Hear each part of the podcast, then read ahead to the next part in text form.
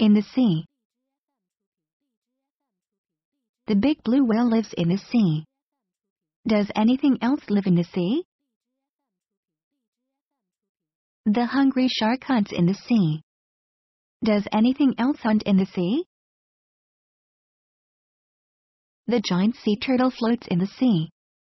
Does anything else float in the sea? Schools of fish swim in the sea. Does anything else swim in the sea? The eight-armed octopus moves in the sea. Does anything else move in the sea? The barking seal glides in the sea. Does anything else glide in the sea? Crabs and lobsters crawl in the sea. Does anything else crawl in the sea? Yes, yes. Lots of things live in the sea.